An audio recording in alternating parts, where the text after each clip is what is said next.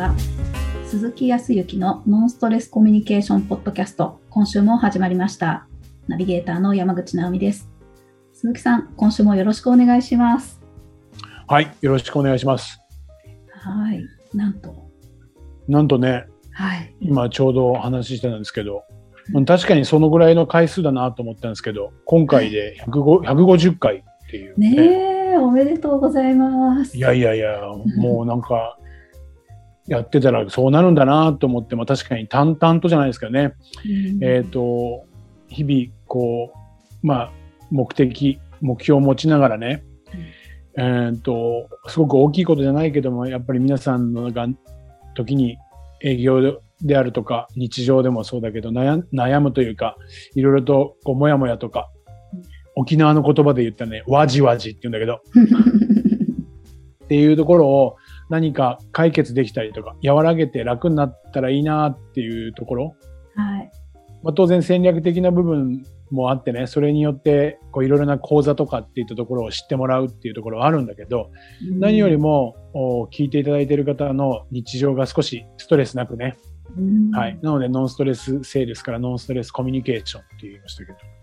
これえっ、ー、と、年月にしたら回数を、はい、えっ、ー、と、丸3年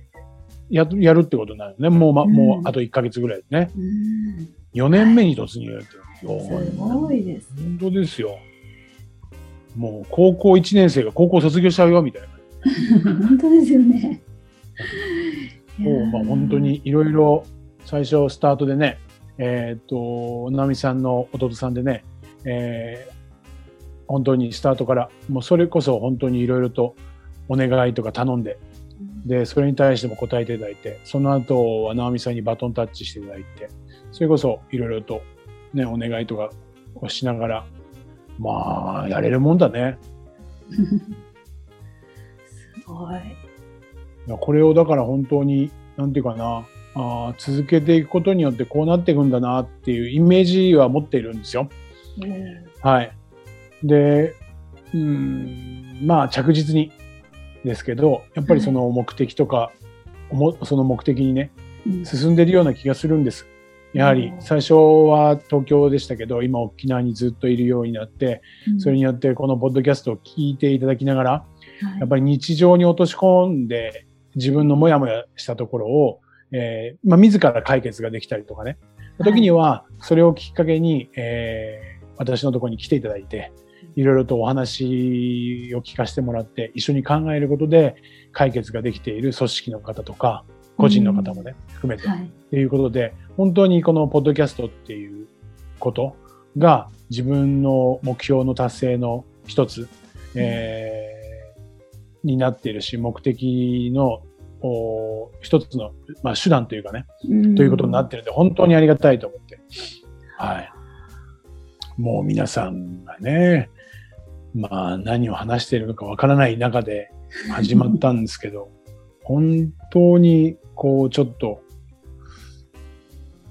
ありがたいですね。なかなか自分だけで本当にできないね。はい、なかなかほん本当にね自分できないなっていうふうに思ったんですよ。ええー、いや本当自分自身でできると思ってなかったし、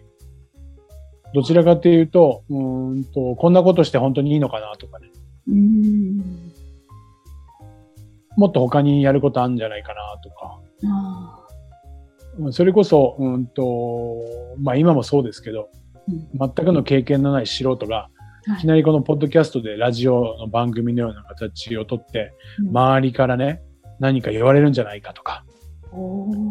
そうそうそう。本当、まあ、時には、あの、このポッドキャストを教えていただいたりとか、このきっかけは、うん、えっと、質問型営業。はい、僕に本当に教えていただいた、青木武先生って青木武さんが、はい、えー、ずっとやっぱりポッドキャストやっていて、うん、もうそのやっぱり流れもあって、あこういうことやってみたいなと思ったけど、うん、おいそれと、こう、同じようなことをやったらね、なんか嫌われちゃうんじゃないかとか。へーそう。そういうのは思ったりとか、まだまだ自分でこうできないんじゃないか。まあ実際にうまくいかないこともあったし、ダメだなぁなんていうふうに思うことがあったんだけど、うん、最近はね、そういうところがこうなくなってきたかな。ああ、すごい。いやいやいや、まあまあ、と言いながらこれからなんでまたね、あの、これを、うんと、4年5年、時には8年10年と、生きてると思うけどね。まあ一歩一歩本当にあの楽しくすごいあの続けていきたいなというふうには思っていますんで、ぜひぜひあの聞いていらっしゃる方もぜひ山口直美さんもお願いしたいなというふうには思っていますが。はい、今後ともよろしくお願いします。いやいやいやいや、本当にね。でも今、自分自身を今話してて振り返ってて思ったんですけど、うん、なかなかね、やっぱりこう、最初は自分にとってね、やっぱり自信が持てないとか、はい。なんかね、そういうことが多かったね。自分ってダメだなとか。いやー、すごく意外でした。今、お伺いしてて。うん、びっくりしてます。はい。なんかそれこそ本当にこのポッドキャストも、ごめんね、もうこんだけ続けて言うのもあるけど、最初、これやること無駄かなとかね。うんうん。うん。で周りの人がどう思うかなとか。うん。まあ、確かに運が良かった部分もあると思う。このポッドキャストっていうことをこんだけ続けられたのもね。はい、ただなかなかやっぱり最初は、まあ今もね、別にこのリスナーの方はすごく潤沢に増えているとか、そういったところではないんだけど、いろいろクライアントさんが増えていたりとかするんだけど、なんか、なかなか本当にこれで良かったのか悪かったのかとかって決着つかなくてね。うんまあ、そんなところを常にこう気にしている自分、今も気にしてないわけじゃないですよ。はい。うん、というのはあるんだけど、うん、なんかこう自分がこうやっぱり自分ってダメだなとかって思う時とかって直美さんはなんかそういうのってある？ありますよ。なんか毎日思ってたらちょっと辛いですけど、うん、うん。まあまあ1週間に1度2度はありますね。うん、うん、はいそれって、こう、でも言い続けることってないあの、要はダメ出しし続ける。私ってまだダメだな。もう何やってもダメだな、みたいな。うん、なんか、一日中そういう思いに、なんていうか、支配されてしまうというか、そういう思いが強くなってしまう日もあります。ちょっと苦しいんですけど。うん、はい、うん。うん。そうだよね。なんかそういう時に、たまたまなんですけど、本当にそういうことがあって全てがダメだみたいにこう思う時って今もまあ全てではないけどあダメだなとかうまくいかないなっていうのがあるんだけど、うん、一つはこうしなきゃって思うのにやっぱり、はい、えっ、とこうなりたいとかもあるけどなんかこう自分の気持ちが分かってないような気がするんだよね。自分自身が分かってないというか、まあ、よくあるんだけど相手のことはよく分かるけど自分のことが分からないって僕もよく言うんだけど。なんか今思いますよ。ちょっと話が作れるかもしれないけどやっぱり自分がどれだけ好きかっていったところにもなってくるのかもしれないけど、えっ、ー、とそうだな。私ってダメだなって思った時に、はい、なんかの事柄に対してダメだっていうふうに思うじゃない？はいわかりやすく言ったら営業、僕は営業したから、要は、また営業でうまくいかなかったよ、契約取れなかったよ、ダメだなって、相対的に、あ全体的にダメだってダメ出しない？ああ、そうなります。はい。これがね、なんか自分を全否定してるように思えてきたんだよね。うん。はい。で自分を好きになるって何かって言ったら、その中でも、それでも変な話、僕本当に営業の時に、うん、えっ、ー、と、前も言ったかもしれないけど、えっ、ー、と、お客さんの間とかの訪問する前まで行って、ピンポンまで鳴らそうかと思って、まあでも行ったところで契約取れないなと思って戻ってきてしまったような人間だったから、それが、もしかすると、契約は取れなかったけど、ピンポン押せて中入れたっていうだけでも、まあ、そこまでできたじゃんっていう、できた部分を見なくなるんだよね。あなるほど。はい。常に100点0点みたいな見方を見てるんだけど、確かにストイックに考えたら常に全部100点取るぞっていうぐらいの気持ちではいないきゃいけないと思うけど、うんうん、じゃあ100点取れなかったからといって全否定かって言ったら、そうだとは思わないんだよね。本当ですね。うん。要は、契約まではいただけなかったけど、お客様の話は聞けたとなったら、多分、新しい自分が見えると思うんだ。営業だったら、営業ができない自分から、うん、要はお客様とはお話ができる自分に発見できたら少し自分のこと好きになっていくというかそんなにダメ出ししなくてもいいのかなっていうふうに思うんだよね。なるほど。ああ、そういうことですね。はいはい。うん、うんうんそうなってくると今度は何かって言ったら自分のいいところを見つけようっていうふうに自分を褒めるとかっていったところをちょっと意識していくと、常にあの僕もいろいろなこう営業とかこのコミュニケーションの、えー、と研修とか勉強会とか個人的にやってるんだけど中にはね何やってもね常に、えー、とネガティブなダメなんですよねまた1週間やったらやっぱダメですねダメ出しの人っていたんですよ。うん本当に。えっ、と一人じゃないね。はい。でもそういう方はぜひねそのダメ出しから抜ける自分ってねうんすぐには難しいかもしれない。癖になってるから。はい。でも、ダメイコール、えっ、と、0点ではなくて、その中に、でも何かできたっていう自分っていうものを見つけていくだけで、少しずつ切り替えてあげると、だんだん楽になってくるんですよ。本当に自分のいいところあるんだけど、うんあの、それを全部100点満点にしなきゃいけない。完璧主義なのかもしれないけどね。こうしなければいけないとか、お客さんにはこう対処しなければいけないっていうふうに決めるから0か100かになるんだけど、その中でもどこまでできたかなみたいなところ。はいそれで、あ、ここはできてるじゃんって言った時に、それをできてるってことを見つけたら、ちょっと自分の感情をね、動かしてもらいたいの。感情をイメイメージわかる、うん。そしたらダメっていうのはちょっとネガティブな落ち込んでえ辛いとかはい。苦しいっていうところから、それでもお客さんと話ができた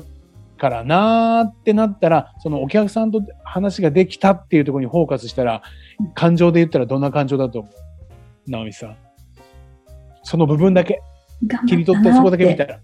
そうそうそうそう、んん。よかったな、頑張ったなっていう感情を確認してもらいたいの。ああ、そういうことですか。そう。そうするとネガティブなところからちょっとポジティブな自分。っていうところで感情をね感要は感覚をね少しずつ切り替えていってもらいたいああ、絶対苦しいとか嫌な中にもその中でも何か進歩はあるはずうん。そうとなるといいところも見つかっていくんじゃないかなっていうふうに思うんだよねあーそれは、そうですね。ちょっと、うん、自分に優しくするというか、ちゃんと自分のことを大事に好きになってあげるっていう努力ってしないと ネガティブに押されちゃいますもんね。そう、ネガティブに押されて、すべてがネガティブな100点、あの、いわゆる、ネガティブの100点満点になっちゃうんだよね。ああ、そうですね。ポジティブの0点みたいになっちゃうんだよね。ああ、うんうんいわゆる、そうね、肯定的が0点で否定的が100点みたいになっちゃうじゃなでも、その中に必ず肯定的な部分とか、ポジティブな部分って絶対あるはず。うん、そう。そこを見つけたら、その時、その部分を感情で表したらどんな感情っていうことで言葉に出してみたりとか、そうすると、嬉しいとか、できたっていうだけで、言葉に出しただけでちょっと気分が上がるんだよね。わあ、なるほど。言わないとね、結構ね、その時、うん、まあ話せたことって言ったところは良かったな、まあその時話せたっていうこと、まあそれは嬉しいなって、うん嬉しいって出してみて、ちょっと表情を作ってみるね。それだけですごく楽になる。いやーなるほどなやっぱりこういうことが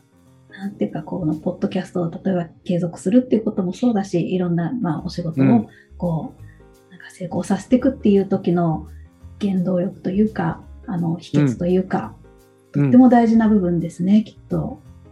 そうですね。そういうところになってくると思います。それで、本当に僕もずっと慣れもしないし、えー、ううまくも何もないんだけど、こうやって積み重ねていったりとかするときに、その中でもいいところを見つけてって、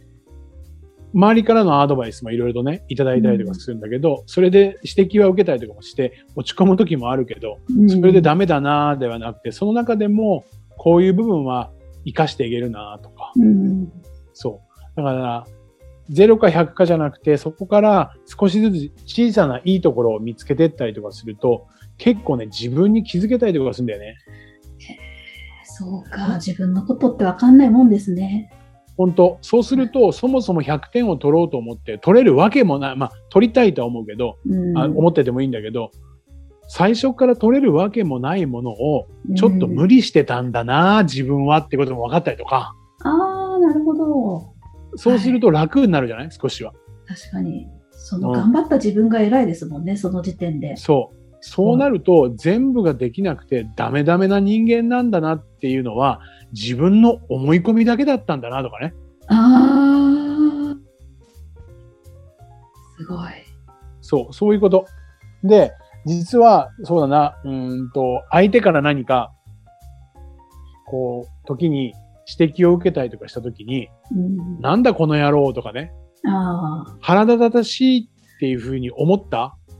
っていうことに対しても、うん、0か100かじゃなくて腹立たしいって思えるぐらい自分はこれに対して、えー、やりたかったっていう気持ちがあったんだなとか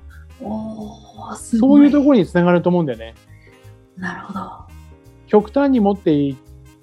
くよりかはその中でいいものを見つける。そういいものを見つける。前も少し前にもその捉え方っていうとそう否定を肯定に全部変えるっていう捉え方じゃなくて、そのうちの一部を何か感情からね、捉え方が変わっていったら、いいかなっていうふうに思うんですよ。